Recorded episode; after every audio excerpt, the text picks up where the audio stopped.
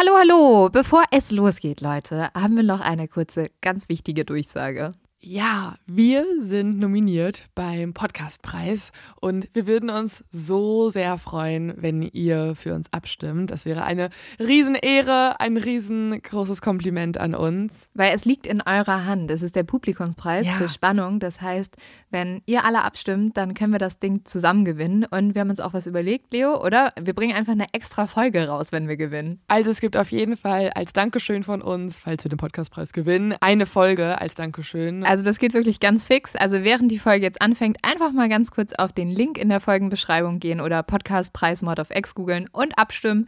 Dankeschön! Dauert nur wenige Sekunden und man muss sich auch nicht registrieren. Und jetzt geht's los mit der Folge.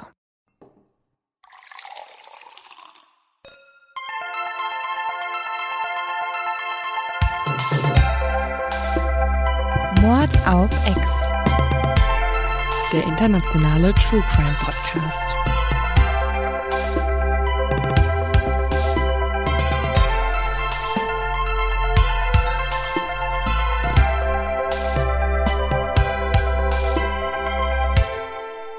Hallo und herzlich willkommen bei Mord of X, ein Podcast für Mord und Verbrechen und Totschlag und Leichen und Blut und Krimi und Thriller und so weiter. Haben wir es, Leo? Also für alles, was euch Angst macht und wo ihr eigentlich sagen solltet, hm, nee, hör ich doch lieber den Podcast, wo sie über Spaß und Lustigsein reden. Ähm, dafür sind wir zuständig, also nicht für das Spaß und Lustigsein, für den Rest. Und wir freuen uns, dass ihr mal wieder da mit dabei seid. Wunder, wunder, Ihr wundervoll. seid genau solche Psychos wie wir, muss man doch auch mal sagen. Ja, ich finde, es ist schön zu wissen, dass man nicht der einzig Verrückte auf der Welt Ja, ist. es ist die 49. Folge, also mehrere Leute von euch, hoffentlich die meisten, haben sich 49 Mal hingelegt oder hingestellt, Handy genommen und einen Mord-Podcast angemacht. Also sorry, wir sind alle gleich gestört. Wir können schon mal anteasern. Also ich weiß gar nicht, ob das sowas ist, worauf ihr euch so, ich hoffe, ihr freut euch drauf. Aber wir haben ja unsere 50. Folge nächste Woche. Ja, wir haben Geburtstag nächste Woche. Und wir haben gesagt, wir machen mal ein bisschen was anderes. Wir haben von euch ganz viele Fragen immer zugeschickt bekommen. Und wir geben uns nächste Woche die Kante, oder? Also wir, Also sorry, ein 50. Geburtstag Ja. ohne richtig Alkohol. es muss gefeiert werden. Feiern. Und wir haben halt echt auch schon viel Beschwerden bekommen, dass wir nicht mehr genug trinken. Ja. Und wir haben uns eine Deswegen- Mhm. Bar gemietet. Wir haben uns für nächste Woche eine Für Bar uns gemietet. zu zweit. Für uns zu zweit. Vollkommen Corona-konfirm. Haben wir wirklich gemacht. Das hört sich Ja. an wie ein Witz, aber haben wir echt gemacht. Und Ja. da nehmen wir unsere 50. Folge auf.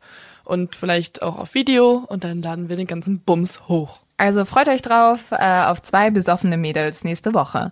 Für diese Woche geht's noch mal ganz gesittet zu. Genau, wir trinken Tee. Vernünftig, vernünftig. Es wird kalt draußen. Man muss jetzt mal wieder den, den Tee, die heiße Koko-Schokolade rausholen. Und äh, natürlich müssen wir auch ein zu dumm zum Verbrechen rausholen. Dabei haben wir uns einen ganz, ganz tollen Handydieb aus- rausgesucht. Der hat nämlich 2019 in Frankreich einfach versucht, jemanden ein Handy zu stehlen und dann danach der gleichen Person das Handy wieder zu verkaufen. Okay. Also der hat, das war am Frankfurter Bahnhofsviertel und der hat dem Typen das Handy weggenommen, ist kurz danach wieder zu ihm gegangen, hat gesagt, hey, weißt du noch dieses Handy, das ich dir eben geklaut habe? Ich würde es dir für 20 Euro wieder verkaufen. Und der Typ hat aber gesagt, nee, fick dich und ist gegangen. Ah, er ist zu dem gleichen Opfer zurückgegangen. Ja, ja, ja. Huh. Aber ich muss ganz ehrlich sagen, ich hätte es halt für 20 Euro schon wieder ich gekauft. auch. Also ich meine, so günstig bekommst du ein gebrauchtes Handy dann auch nicht, ne? Ja, aber vielleicht war das halt so ein Frankfurter Bank Banker. Vielleicht aber auch einfach nicht nur zu dumm zu verbrechen, also ein dummer Verbrecher, sondern auch vielleicht ein dummes Opfer diesmal. Weil ganz ehrlich, das Handy war fünf Minuten weg und danach bekommt es für 20 Euro wieder. Geiler Deal. Ja, aber vielleicht wollte der dem halt auch eine Lektion erteilen. Und das nicht unterstützen. Und das finde ich eigentlich wieder cool. Das ist irgendwie so richtig ein ganz komisches Verbrechen. Ähm, wir reden heute wieder und ich hoffe, Leo, du bist genauso gespannt wie alle unsere Exis. Es geht nämlich um unseren lieben Eismann Ja. oder auch nicht so lieben Eismann. Ja, man kann dazu sagen, ich habe diesmal nichts gegessen davor, Das ist gut. weil letztes Mal war mir wirklich schlecht. Und damit würde ich sagen, steigen wir auch einfach schon ein in den Eismann Part 2 oder auch wie man einen Serienmörder fängt oder auch das Leben und Sterben von Richie und seinen Kumpanen. Du merkst, ich habe schon Du hast drei Titel schon mal vorbereitet. Ich habe schon mal gebrainstormt und ich weiß, die letzte Folge war hart. Also erstmal Leute, falls irgendjemand hier wieder einschaltet, das ist die der zweite Teil zu einem Zweiteiler. Oh, wow. Ähm, es gibt halt eine Folge mit zwei Teilen und bevor ihr diese hört, hört euch erstmal die davor an. Außer aus irgendeinem Grund interessiert euch nur die Gefangennahme von diesem Serienmörder mhm. und nicht sein komplettes Tun und seine Taten davor. Und wie gesagt, ich weiß, wir haben euch die letzte Woche gequält. Es gab so viele schreckliche Fakten über Richard. Und deswegen habe ich als erstes ein Fun Fact über Richard dabei. Juhu! Etwas Nettes. Und zwar Comedy, hat Richard Kuklinski Disney World geliebt. Es war sein liebster Ort auf der ganzen Welt. Er hat jedes Jahr mit seiner Familie dort eine Woche Urlaub gemacht. Und mm. wenn er in Disneyland war, hat er gesagt, dann möchte er niemanden umbringen, niemanden schlagen. Da ist er einfach nur glücklich. Und dort kann er sogar seine Aggressionen fallen lassen. Und hier, liebes Disneyland, haben wir für euch eure neue Werbekampagne gefunden.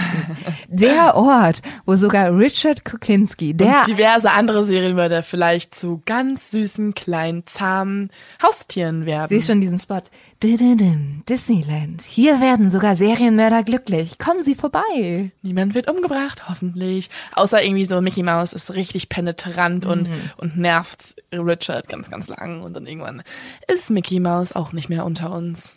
Es wundert mich gar nicht so krass, dass er Disneyland so mega feiert, weil er war ja auch ein ganz großer Comic-Fan mhm. und hat sich sehr viel Inspiration über Comics geholt. Genau, also vielleicht hat er da auch mal ein bisschen besser hingeguckt, wenn irgendwie Mickey Mouse verprügelt wurde oder so. Ja, oder hier in dieser Geisterbahn und so. Ja, hat er sich richtig Inspiration geholt.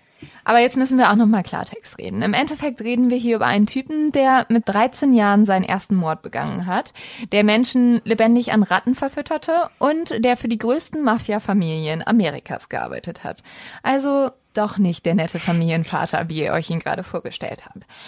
Wo waren wir denn jetzt überhaupt stehen geblieben? Also wir haben ja letztes Mal darüber gesprochen, dass Richard gerade eine Familie gegründet hat, sehr zum Leidtragen seiner damaligen Frau.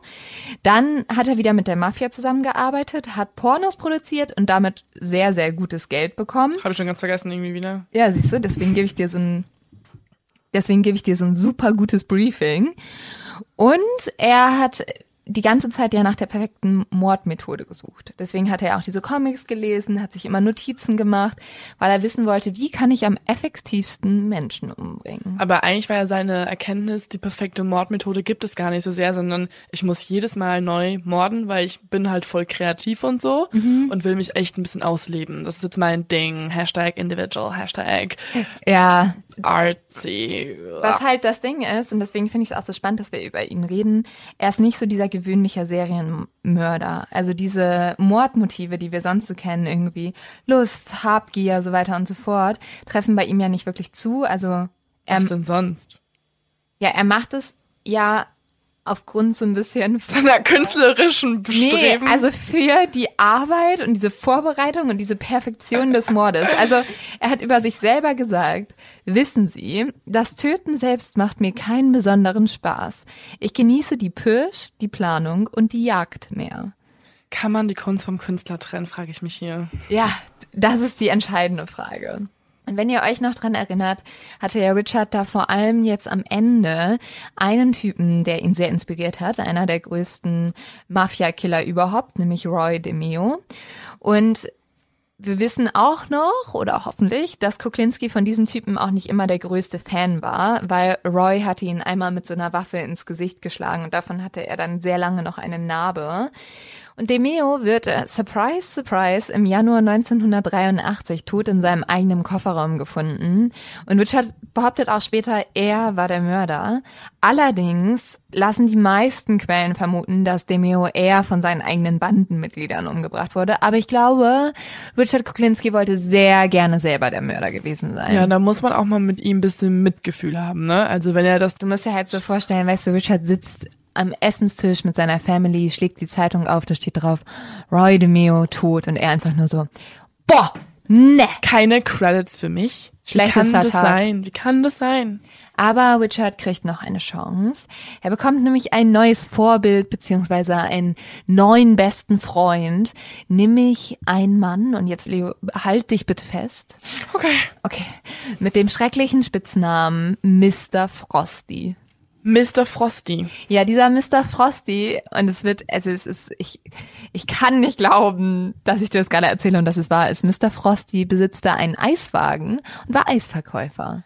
Das ist die perfekteste Symbiose aller Zeiten. Der Eismann trifft einen Eiswagenbesitzer, Mr. Frosty, der auch noch sein neuer Mentor wird? Ja, weil Mr. Frosty war nicht nur Eisverkäufer, sondern er hat vor allem Eis verkauft, um seine Opfer kennenzulernen. Er hat teilweise den Kindern seiner Opfer ein Eis verkauft und hat diese dann umgebracht und sie danach in sein Kühlfach gelegt, unter die Eiskugeln. Unter die Eiskugeln. Mhm.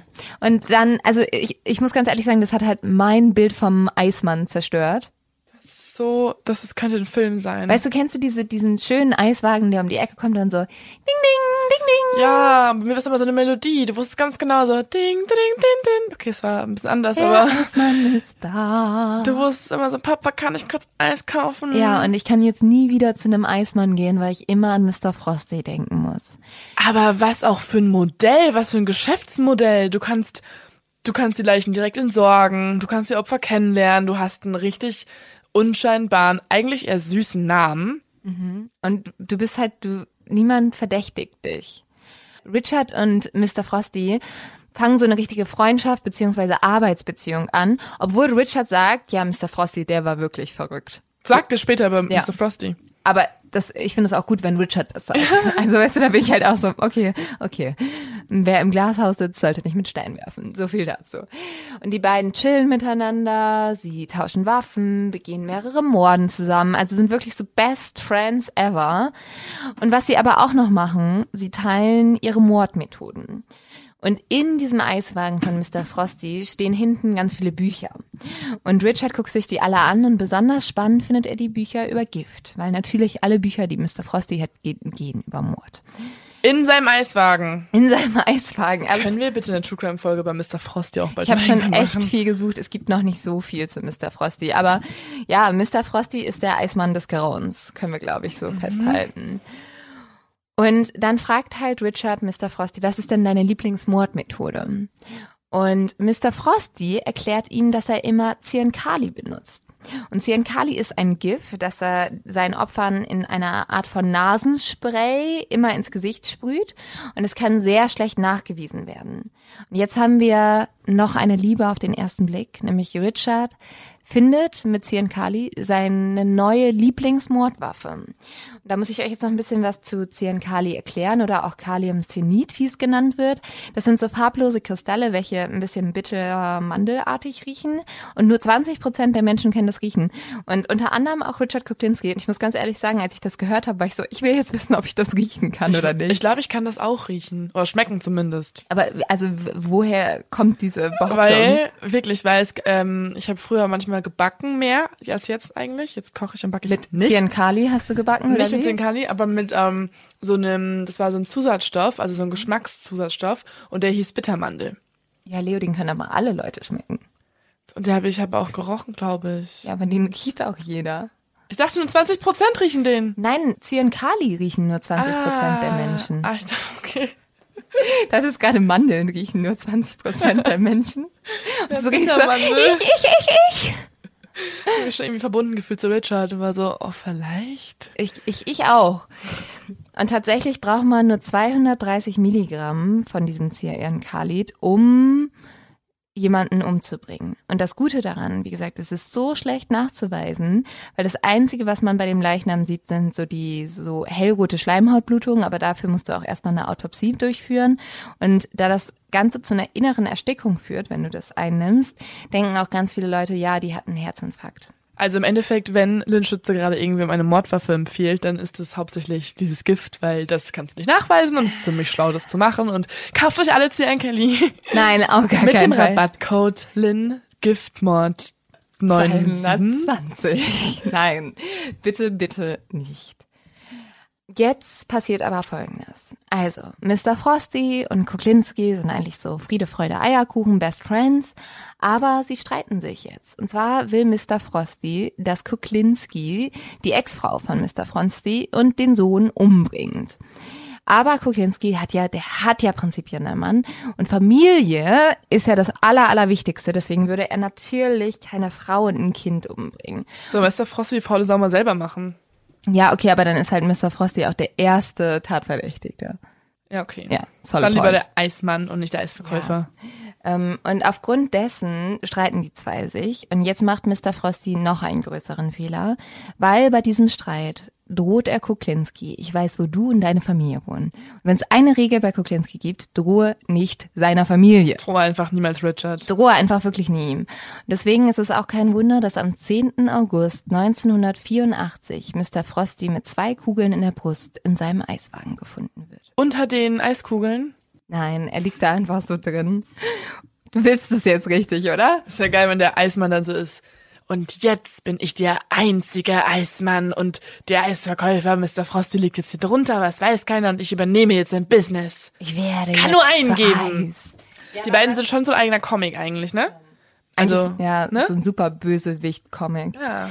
Was aber auch noch wichtig ist, Mr. Frosty hat Kuklinski eins mitgegeben, bevor er gestorben ist, nämlich, dass das Einfrieren der Leichen sehr gut ist, weil man damit den Todeszeitpunkt verschleiern kann. Und wenn du den Todeszeitpunkt verschleierst, lenkst du erstmal die Polizei auf eine falsche Fährte und sie kommt dir nicht so schnell auf die Spur. Das ist jetzt auch was, was Richard mitnimmt. So, jetzt ist schon wieder ein Freund von Richard gestorben. Also Wie denn das? so viel Mitleid können wir nicht haben, weil er hat es halt selber gemacht. Aber Richard hat eigentlich einen ganz großen Traum. Er möchte seine eigene Gang haben. Also er hatte ja schon mal die Coming Up, Coming Up Roses Gang, die er dann auch selber umgebracht hat. Man kann, ja, man kann schon sagen, er hat einen hohen Verschleiß an Freunden. Aber er ist auch so geil, weißt du? Er ist die ganze Zeit so, oh, ich will einfach Freunde haben. Und dann kriegt er Freunde, ist so, Die nerven. Kann ich neue? Die sind Also, jetzt tot. Ähm, er findet trotz allem eine Gruppe an Männern, die sich um ihn versammeln und anfangen mit ihm Verbrechen zu begehen. Im Dezember 1982 wird dann aber einer der Männer, Percy House, verhaftet. Und aufgrund dessen kriegt jetzt erstmal Richard richtig Panik. Und Percy natürlich auch, weil irgendjemand hat Percy verraten. Irgendjemand weiß, was diese Gang macht. Ach, Percy wurde verraten. Ja, also die Polizei wusste, dass der mehrere Verbrechen begangen hat. Da muss jemand irgendwie ausgepackt haben. Okay. Wird Richard denn generell eigentlich schon gesucht, gerade von der Polizei, ne? Wegen des Mords dann? Ja, also die kennen ihn, die waren auch schon mehrmals bei ihm zu Hause, aber sie können ihm halt nichts anhängen gerade. Ah, okay. Ja. Und das Ding ist, dass Percy tatsächlich jetzt auch auspacken wird. Das weiß Richard aber nicht. Also die Polizei bietet Percy einen Deal an und deswegen fängt Percy auch an, sehr viel über Richard zu reden. Richard währenddessen kümmert sich darum, dass zwei der weiteren Gangmitglieder erstmal irgendwie untertauchen. Das sind nämlich Gary Smith und Daniel Deppner. Und Kuklinski hat sehr doll Angst, dass die jetzt auch zur Polizei gehen oder verhaftet werden und halt plaudern könnten. Deswegen sucht er denen einen Unterschlupf raus. Und eigentlich sagt er, ja, bleibt hier einfach drin und dann ist alles gut. Gary hat aber eine kleine Tochter und die will er auch unbedingt sehen, deswegen schleicht er sich aus dem Hotel. Und ich bin so, ja, Gary, kann ich verstehen, aber Gary, äh, hör auf Kuklinski. Und ich, ich muss sagen, Gary, ihr werdet es gleich noch merken, ich habe noch nie so Mitleid mit irgendjemand gehabt wie mit Gary, weil irgendwie er ist so richtig so eine arme Seele eigentlich in dieser ganzen Geschichte. Gary muss ich durchgehend an die, an den, an diese Schnecke bei SpongeBob denken. Okay. Und Gary ist eigentlich auch ein, also klar, der begeht auch Verbrechen und so, bringt aber niemanden um. Und er weiß vor allem schon sehr, sehr lange, dass er aussteigen will. Und zwar hatte er diesen Gedanken das erste Mal vor ein paar Monaten. Da war es Thanksgiving und er saß irgendwie mit seiner sechsjährigen Tochter auf dem Sofa, hat Fernsehen geschaut, seine Frau hat den Truthahn vorbereitet und da wusste er, das ist genau das, was er will. Er will einfach mit seiner Familie zusammen sein, er will seiner Tochter ein gutes Leben geben und er will halt nicht mehr Autos stehlen und irgendwie so kuriose Geschäfte machen. Und deswegen beschließt er, er will die Bande verlassen und er möchte jetzt Percy Bescheid sagen, er hat keinen Bock mehr. Er war nämlich nur in diese Bande hineingeraten, weil er halt keinen Job gefunden hat und irgendwie Geld verdienen musste. er hat dann auch mit Percy drüber gesprochen, aber der hat ihm sofort gesagt, nee, kannst du nicht machen. Und Gary hat sowieso schreckliche Angst vor Percy, weil Percy hat ihn sehr oft zusammengeschlagen. Einmal hat er ihn sogar tagelang im Keller gehalten, wie so ein Hund. Er hatte so ein Halsband und hat irgendwie nur also Essensreste zugeworfen Also bekommen. Percy ist auch nicht der netteste Mensch. Nee, Percy ist auch überhaupt nicht nett. Percy hat dann sogar Gary seine erste Frau weggenommen. Also die hat er einfach sozusagen genommen und geheiratet und ist dann mit ihr zusammengezogen. Und vor allem, Snatch. ja, und Gary ist so ein Typ, der sagt halt nichts dagegen. Also der hat super Angst, der wehrt sich nicht, der macht alles, das ist so ein richtiger Mitläufer, weißt du? Und jetzt hat vor allem auch noch Richard mitbekommen, dass Gary aussteigen will. Und das macht Richard richtig, richtig Panik, weil wenn Gary sowieso schon raus will, was passiert dann, wenn die Polizei kommt? Und war Gary vielleicht auch derjenige, der schon geredet hat? Und auch Percy, also Percy sitzt ja im Gefängnis, glaubt, dass Gary Schuld hat. Also lässt er Richard aus dem Gefängnis eine Botschaft zukommen. Und diese Botschaft ist, töte Gary. Gary geht wieder zurück ins Hotel von seiner Tochter. Und Richard kommt abends vorbei und hat eine Tüte mit Hamburgern und Pommes dabei. Richard hat Danny voreingeweiht und Danny weiß ganz genau, er und Richard haben einen Hamburger, wo Gurken drauf sind. Und Gary kriegt den Hamburger, wo keine Gurken drauf sind, aber Zyankali. Gary isst dann den Hamburger und kippt nach hinten weg. Seine ganze Kehle fängt an zu brennen. Er hat das Gefühl, sein Gesicht würde explodieren. Das Schlimme ist, Gary hat eigentlich gewusst, was passieren würde. Er wusste, Richard wird ihn heute umbringen. Und er war deswegen den Abend zuvor nochmal nach Hause gefahren und hat sich von seiner Tochter verabschiedet. Und seine Frau hat ihn angefleht, hat gesagt, Gary, fahr nicht, fahr nicht. Und dann hat Gary angefangen zu weinen und hat gesagt, ich muss fahren, weil wenn ich nicht fahre, dann kommt Richard hier nach Hause. Und davor habe ich noch mehr Angst, dass er euch was antun könnte. Und jetzt liegt Gary auf dem Bett und lebt eigentlich gerade seinen Todeskampf aus und das Gift wirkt halt viel zu langsam. Richard und Danny stehen dann so daneben bei und schauen halt zu, weißt du, so wie Richard sowieso schon bei richtig vielen der Morden einfach da stand und geguckt hat. Aber es dauert ewig und eigentlich soll es nicht so lange dauern. Und Richard ist schon so, ah, scheiße, ich habe dem zu wenig Gift gegeben. Und dann wird Richard richtig ungeduldig, das merkt auch Danny. Und Danny nimmt deswegen das Kabel der Lampe, setzt sich auf Gary und erwürgt ihn. Die Leiche von Gary, und das finde ich wirklich richtig abartig, stopfen sie dann unter die Matratze und legen die Matratze einfach drüber. Und jetzt, Leo, dieses Hotelzimmer wurde noch vier weitere Nächte vermietet. Und da haben Leute auf diesem Bett geschlafen und die haben halt über der Leiche geschlafen. Und es hat ja auch nicht so gut gerochen dann. Ja, nach vier Tagen beschweren die sich und sagen, boah, es ist so eklig, hier ist so ein ekliger Gestank im Hotel, wir wissen überhaupt nicht, was los ist. Die haben gesagt, sie dachten, okay, vielleicht ist da irgendwie ein totes Tier in der Ecke. Und dann heben diese Hotelgäste die Matratze an und schauen in das tote Gesicht Oh von Gott. Gary.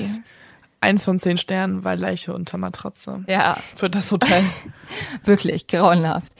Und es ist, diese Leiche muss so widerlich gewesen sein, weil die war halt die ganze Zeit irgendwie dieser Hitze ausgesetzt, ist komplett aufgedunsen. Die Knöpfe vom Hemd sind schon abgesprungen, die Haut war schwarz verfärbt und die Zunge hing so raus aus dem Mund. Boah, du brauchst danach eine Therapie, wenn du doch so ein Hotelzimmer dann auf einmal bekommst und das findest. Ich glaube, du gehst danach nicht mehr ins Hotel. Ja, ja, ja. Einfach so, nee, nope, ich hole mir jetzt einen Van und ich Ja. schlafe auf dem Boden, nie wieder auf einer Matratze. Schatz, lass einfach nicht mehr in Urlaub fahren. Wie wär's damit? Und das Bett wegschmeißen. Richard hat jetzt aber ein Problem. Erstens, wie gesagt, redet Percy mit der Polizei und erzählt der Polizei alles, was er über Richard weiß. Und zweitens wird Richard langsam alt, also der ist ja auch nicht mehr der Jüngste, und er ist vor allem nicht mehr so gut darin, die Leichen zu entsorgen und deswegen werden immer mehr Leichenteile gefunden. Also er wird so ein bisschen fahrlässig, ne? Ja, er wird Was heißt denn, er wird alt? Also wie alt ist er dann da? um die 50. Also langsam geht's auf die Rente eigentlich zu, muss man sagen.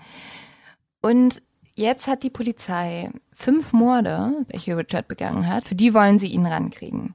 Der erste ist George Maliban, der wurde 1980 ermordet. Und zwar nachdem er Kuklinski Videokassetten verkaufen wollte. Und Kuklinski hat sich halt gedacht, ja, pf, also ich nehme das Geld, ich nehme die Videokassetten und dich kill ich. Und Kuklinski hat danach die Leiche in ein Fass gesteckt. Und er hat dieses Fass, das stand dann neben so einem Café. Und dann saß er immer in, wieder in diesem Café, hat irgendwie was getrunken, gegessen und sein Leichenfass angeguckt. Der zweite ist Louis Mesgay, der wurde 1981 von Richard ermordet und seine Leiche wurde wenige Monate später gefunden und war noch teilweise eingefroren. Aufgrund von Louis merkt die Polizei, dass Richard immer seine Opfer einfriert, um den Todeszeitpunkt zu verschleiern. Also damit fällt schon mal so seine erste Taktik auf. Und dann kommen halt Gary Smith und übrigens auch Daniel Deppner, also der Typ, der Gary Smith erwürgt hat, wird kurz danach auch noch von Richard umgebracht. Krass, es zeigt ja eigentlich, du kannst so loyal sein, wie es nur geht, trotzdem wirst du sterben. Dann gibt es noch Paul Hoffmann, der wurde vermisst, nachdem er versucht hat, mehrere Drogen an Kuklinski zu verkaufen. Und sein Körper wurde tatsächlich nie gefunden. Der Fund von Garys Leiche ist aber der Auslöser für die Polizei.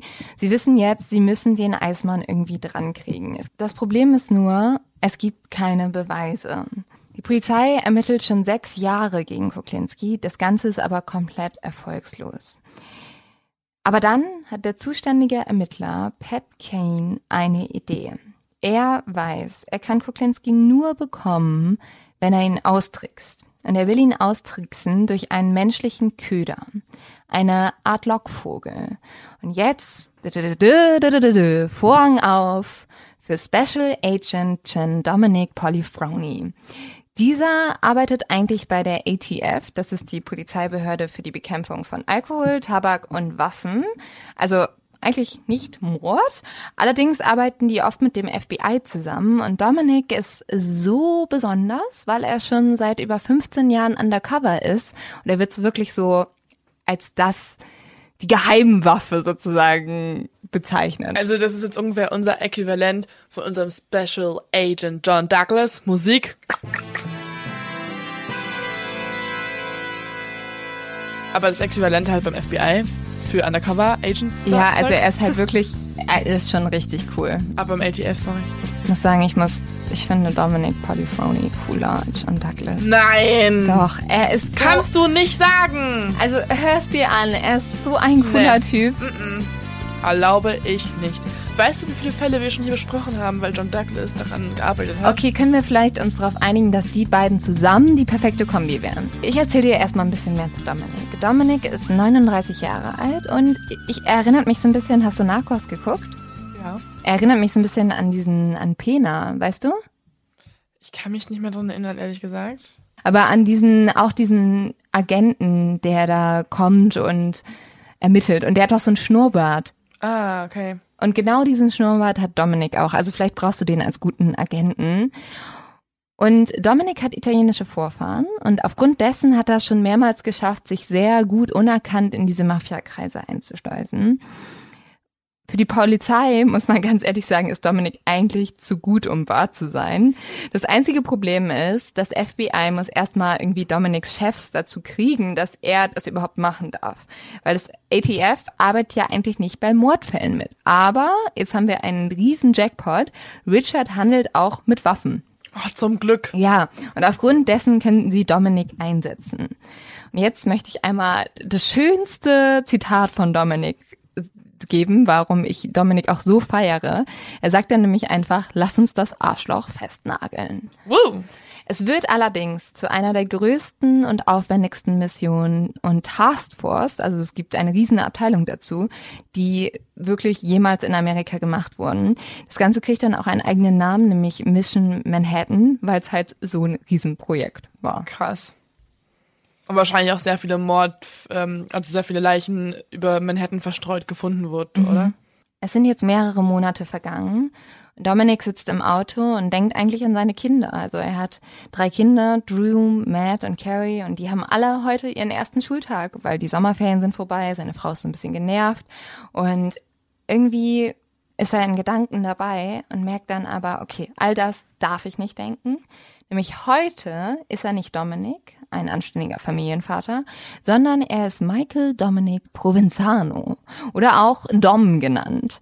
Und Dom ist ein sehr zwielichtiger Typ. Er beschäftigt sich mit Waffenhandel, er hat Verbindung zur Mafia und Dom will ganz bestimmt nicht irgendwie eine Frau haben und glücklich sein, er will mehrere Frauen haben und er will vor allem eins, sehr viel Geld machen. Dom ist nämlich die Undercover-Persönlichkeit von Dominic.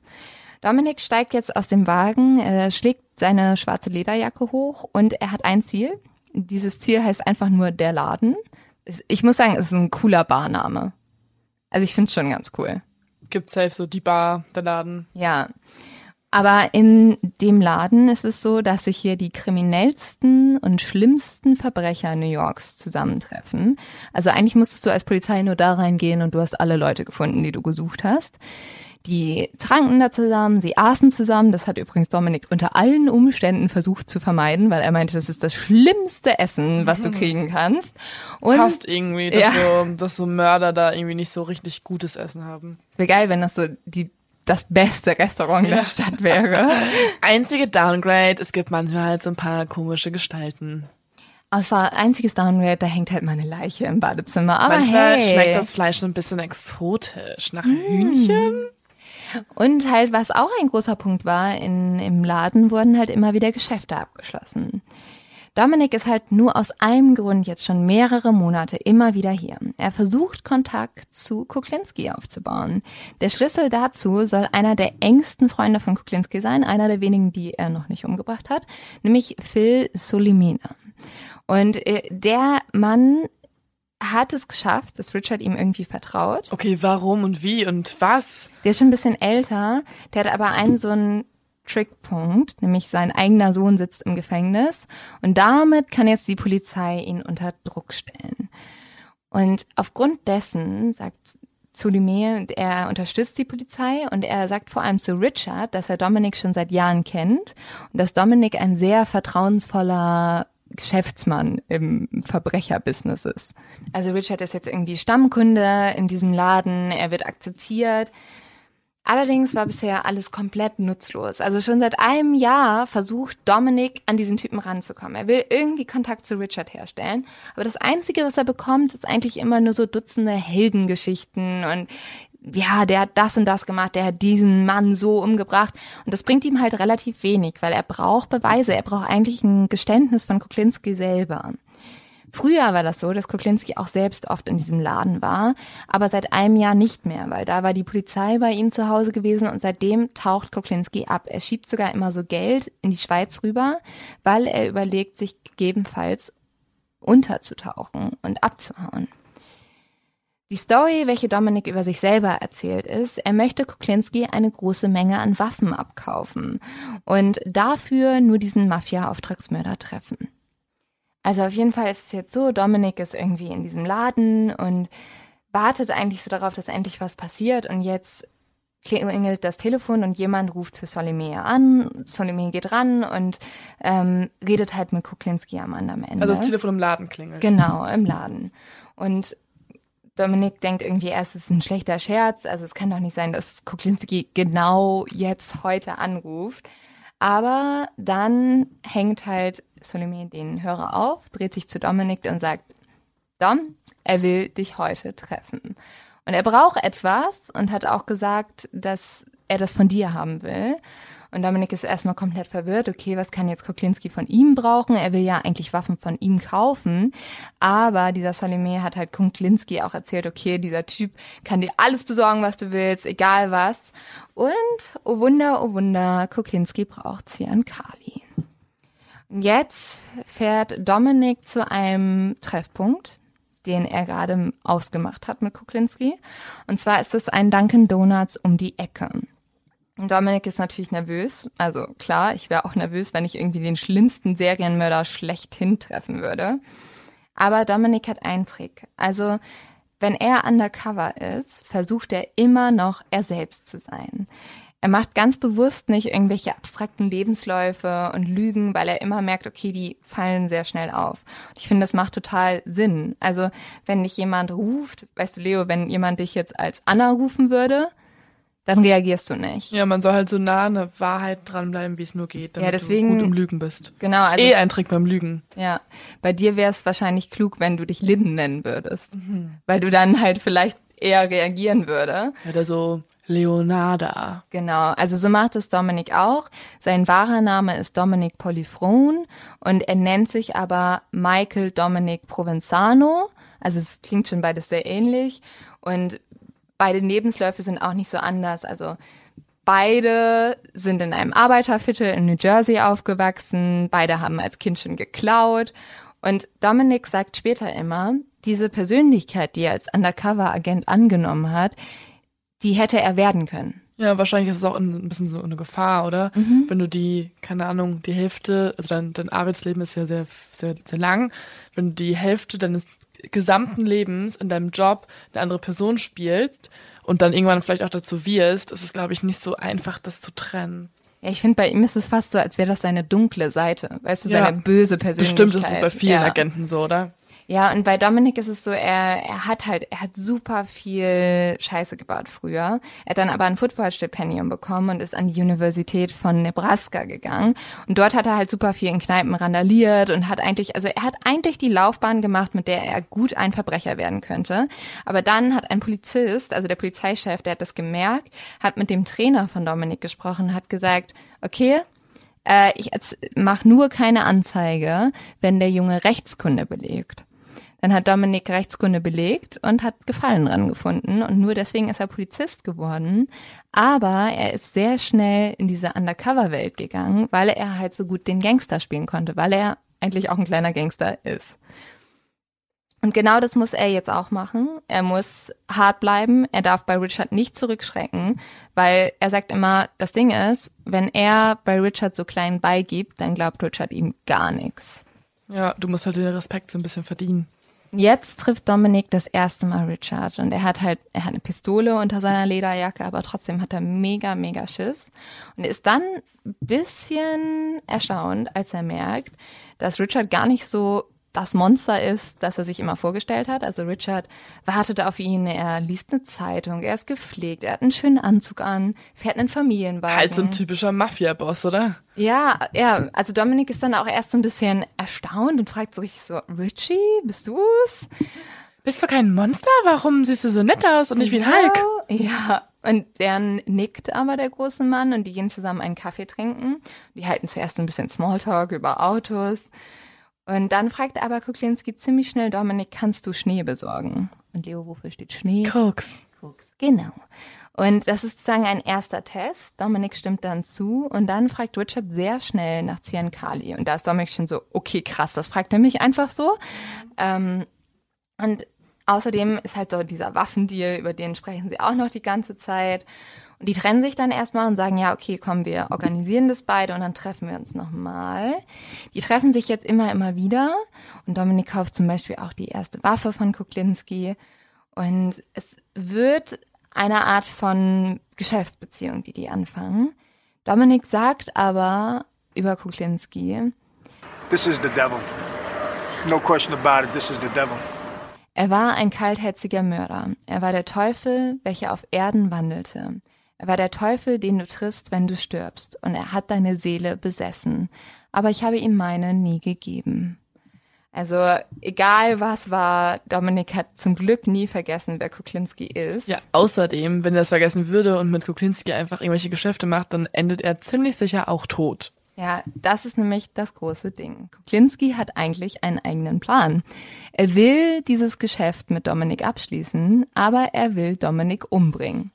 Also er will. Das ist, ich verstehe nicht seine Geschäftsmoral, weil er macht ja irgendwie immer noch so Deals und handelt und gibt dann den Leuten, was sie auch wollen, dann tötet er sie danach. Warum nicht einfach direkt töten? Also warum muss er aber noch diesen ganzen Vorlauf naja, haben? weil er das Geld haben will. ja, aber dann, Also Dominik hat ja versprochen, eine große Menge, also Dominik sagt ihm die ganze Zeit, er möchte für die irische Widerstandsbewegung ganz viel Waffen Ja, okay. kaufen. Und das ist ganz viel Geld. Und Richard sagt, okay, ich warte ab, bis der Typ vor mir mit dem Koffer von Geld steht und dann erschieße ich ihn. Ja. Und weil Richard weiß, er wird Dominic sowieso umbringen, fängt er an, gesprächig zu werden. Und erzählt Dominic alles. Er erzählt ihm, wie er die Leute umgebracht hat. Er gesteht eigentlich alles. Und wie Richard das erzählt, also wie er es Dominic erzählt, ich würde sagen, wir hören da einfach mal rein. Das ist nämlich, Dominic war bei den ganzen Gesprächen verkabelt und er zeichnet dann auf, wie Richard eigentlich beweist oder sagt, wie er die Leute umbringt und damit gesteht. Dass Also er die wir Morde haben jetzt das. Originalmaterial. Cool. You put that stuff in a mist, you spray it in somebody's face, and they go to sleep. No shit. As long as he's dead, that's the bottom line. Well, that's the thing, isn't it? No matter how it was done, I mean, I know guys that went to sleep and never woke up again. I mean, you know. Wie gesagt, hat Richard ja gerade gesagt, du sprühst es einfach ins Gesicht, easy. Und ich finde das so heftig, dass er dann auch noch so böse lacht. Und das ist natürlich jetzt eine super krasse Beweislage. Allerdings gibt es ein Problem und das weiß auch die Polizei. Mit dieser Aufnahme können sie ihn nur für vorsätzlichen Mord, also für die Planung zum Mord verhaften. Sie wollen aber sicher gehen, dass Richard für immer hinter Gittern landet.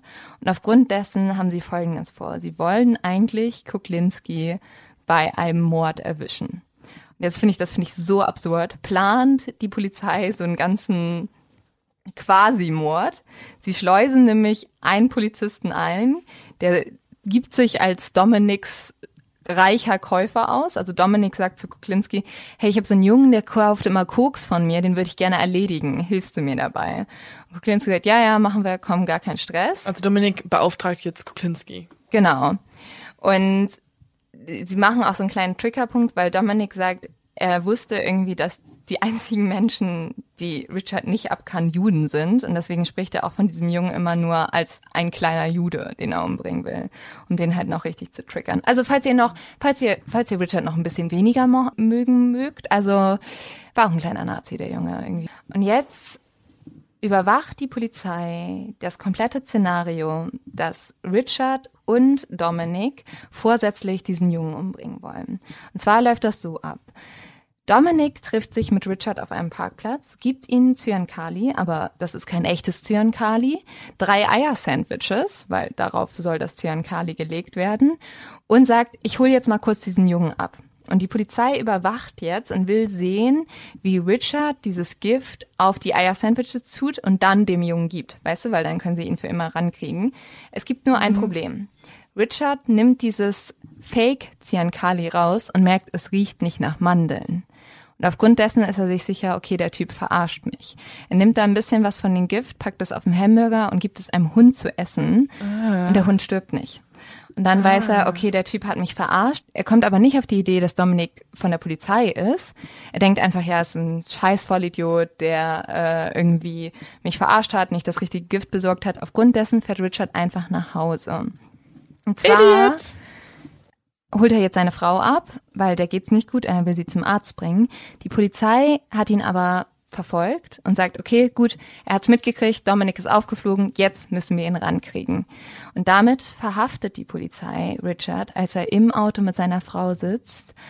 Und Richard hat eigentlich immer gesagt, wenn die Polizei ihn verhaftet, dann wird er sich selbst umbringen, weil er möchte nicht ins Gefängnis gehen. Aber er ist einmal zu langsam, er greift die Waffe nicht rechtzeitig, die unter seinem Sitz liegt. Und zweitens kann er sich auch nicht vor seiner Frau umbringen. Und Ja. aufgrund dessen wird Richard unter sehr, sehr viel Widerstand verhaftet. Also der musste irgendwie, die Arme mussten gefesselt werden, weil die Handschellen nicht gereicht haben. Der ist komplett ausgerastet. Aber trotzdem ja ohne jetzt Beweisgrundlage mit diesem Burger, ne? Also das, das mit dem Burger hat ja nicht funktioniert. Ja, aber man hatte jetzt all die Tapes. Okay. Und tatsächlich kann man ihn für die Morde an Gary Smith und Danny Depper verhaften. Unter anderem auch, weil, und das finde ich so absurd, bei dem Mord von Danny Deppner hat er die Leiche entsorgt. Und zwar mit der Hilfe von dem Freund von seiner Tochter. Und der wusste damals gar nicht so richtig, was passiert. Und der sagt dann im Gericht aus. Gott. Also alles ganz schön absurd. So, Richard kriegt jetzt lebenslänglich, er ist im Gefängnis und er liebt eigentlich das Gefängnis richtig. Also er kommt da viel Respekt und er macht in mehreren Dokus mit, wie ich schon erzählt habe, und er schreibt mehrere Bücher. Und aufgrund dessen wird er so ein bisschen Fame und das feiert er leider viel zu sehr. Es ist halt so, er wollte ja eh immer angeben mit seiner Art von Kunst, Ja. wie er es dann bezeichnet zum Teil. Und jetzt bekommt er dann halt die Möglichkeit, das Leuten zu erzählen, weil so, sobald du einmal gefangen bist, konnte er darüber auch offen reden. Ja. Richard sagt am Ende, und das finde ich so lächerlich, er wäre lieber als der Nice Man, also der nette Mann, als der Eismann bekannt geworden. Aber man kann nichts machen, weil er wurde zu dem gemacht, was er ist. Was bestimmt zu einem Teil stimmt, aber auch nicht komplett. Nee. Sorry, so viele Menschen haben eine scheiß Kindheit, ne? Eine ganz schlimme Kindheit. Er hatte eine ganz, ganz schlimme. Wirklich Aber grauenhaft, bitte- aber trotzdem. Bitte töte nicht 200 Menschen und erwarte, du bist der Nice Man eventuell. Nämlich tatsächlich sagt dann auch Richard im Gefängnis noch, dass er über 200 Menschen ermordet hat und da kommt halt das Geständnis und dann ist auch ziemlich klar, der Typ kommt hier nicht mehr raus. Richard stirbt am 5. März 2006 und zwar direkt einen Tag bevor er in einem wichtigen Prozess um einen Mord an einen Polizisten aussagen sollte. Das ist wichtig, weil diese Todesursache so ein bisschen merkwürdig ist. Also es ist so eine seltene Krankheit, welche eigentlich vorwiegend bei Kindern in Japan auftritt. Und Richard hat davor auch immer wieder gesagt, sie bringen mich um, sie bringen mich um. Und was auch noch so ein bisschen merkwürdig ist, diese Krankheitsbilder oder die Symptome sind die gleichen wie bei einer Mercury-Vergiftung. Was ist eine Mercury-Vergiftung? Das ist halt auch eine, ein, ein Gift, das man jemanden verabreichen kann und daran stirbt. Ja. Und Richard hat seinen Ärzten eigentlich mehrmals gesagt, sie sollten ihn wiederbeleben, falls es soweit kommt. Aber wir erinnern uns, Barbara war ja seine Frau, der er leider auch sehr viel angetan hat, also die er so schlimm verprügelt hat, dass irgendwie ihr Baby aus dem Bauch gekommen ist. Und seine Frau hat am Ende die Vollmacht darüber, ob Richard wiederbelebt wird oder nicht. Und eine Woche vor dem Tod hakt das Krankenhaus nochmal nach und sagt, ja, Barbara, willst du wirklich dabei bleiben, was du gesagt hast? Weil Barbara hat gesagt, nein, diesen Mann wiederbelebt ihr auf gar keinen Fall. Und in dem Sinne stirbt Richard, er wird nicht wiederbelebt und Barbara kriegt vielleicht ihre letzte Rache, die sie sich so gewünscht hat. Und ein Leben ohne Gefahr, dass er ermordet wird, noch irgendwann mal. Was ich noch ganz lustig finde, einer der Männer, die mit Richard ein Buch geschrieben haben, sind, ist Philip Carlo. Er ist Autor des Buches The Iceman, mit dem ich auch viel gearbeitet habe. Und er hat halt jahrelang mit Richard an diesem Buch gearbeitet. Und er sagt in seinem Nachwort Folgendes. Die Wahrheit ist, er war ein wirklich netter Mann und sicherlich einer der lustigsten Kerle, die ich je getroffen hatte, mit einem seltenen, bissigen, staubtrockenen Humor. Einmal sagte ich zu ihm, Richard, du bist der witzigste Kerl, den ich je getroffen habe. Du hättest Stand-up-Comedian werden sollen. Wirklich. So lustig war der. Ja, ich weiß auch nicht. Was Richard darauf sagt ist, ja genau, ich trete in meinem schicken Gefängnisanzug auf die Bühne und sage, guten Abend, Ladies und Gentlemen. Ich habe hunderte an Witzen, die sie vor Lachen umbringen werden. Und wenn die es nicht schaffen, tue ich es. Ah, Richard, danke nochmal für diesen super Witz am Ende. Mega krasses Wortspiel, Richie. Wow. Aber das, das konnte ich euch halt nicht vorenthalten. Nee, das das, ist ja das auch- muss dann auch Es ist ein. absurd, dass jemand, der ein Buch über einen Serienmörder schreibt, am Ende sagt, er ist der lustigste Ja. Dude ever. Ich war auch so, vielleicht ist nicht das das, womit du schließen solltest, weil Sein Humor ist so dark, so ein trockener, schwarzer Humor. Weil Richard war, vielleicht war der auch lustig, aber er war vor allem wirklich ein Monster. Und ich möchte deswegen am Ende je, lieber jemand anderen feiern, nämlich Dominik. Dominik ist einfach Ja, mein auf jeden Held. Fall. Vor allem, was richtig cool ist, der Typ hat nie ein Riesending draus gemacht, dass er den Eismann gefangen hat. Also er hat so ein Interview gegeben, wo er irgendwie so einmal so, so nur so gesagt hat, ja, also ich habe nur meinen Job gemacht, aber Männer wie der Eismann gehören einfach ins Gefängnis. Und Was voll bescheiden dann, der ist ne? so bescheiden. Ich liebe diesen Mann. Der ist so süß. Und was er auch noch gesagt hat über seinen Job als Undercover-Agent ist, es ist komplett anders als das normale Leben. Wenn man undercover arbeitet und die ganze Zeit über seine Schulter schauen muss, da gibt es so viele Szenarien. Ich kannte keinen Schmerz, habe an nichts anderes gedacht als an meine eigene Karriere. Aber wenn du einen Fehler machst, bist du tot. Okay, ich glaube, jetzt haben wir euch sehr viel Infos gegeben. Ähm, Wahrscheinlich ist es die längste Folge aller Zeiten. aber ich finde Undercover-Agenten auch so spannend. Ja, ich bin absolut neidisch. Ich hätte es gern mal auch gemacht. Oder vielleicht kann man das noch irgendwie machen. Ich bin gar nicht mehr Ich so glaube, alt. du bist nicht gut im Undercover Hallo! sein. I'm sorry. Muss es sein, jetzt am Ende der Folge nochmal eine Beleidigung? Ja, wollte ich einfach nochmal reinhauen. Aber ähm, ich würde sagen, weil wir so lang sind, oder hast du einen kurzen, hast du einen guten Spionagefilm?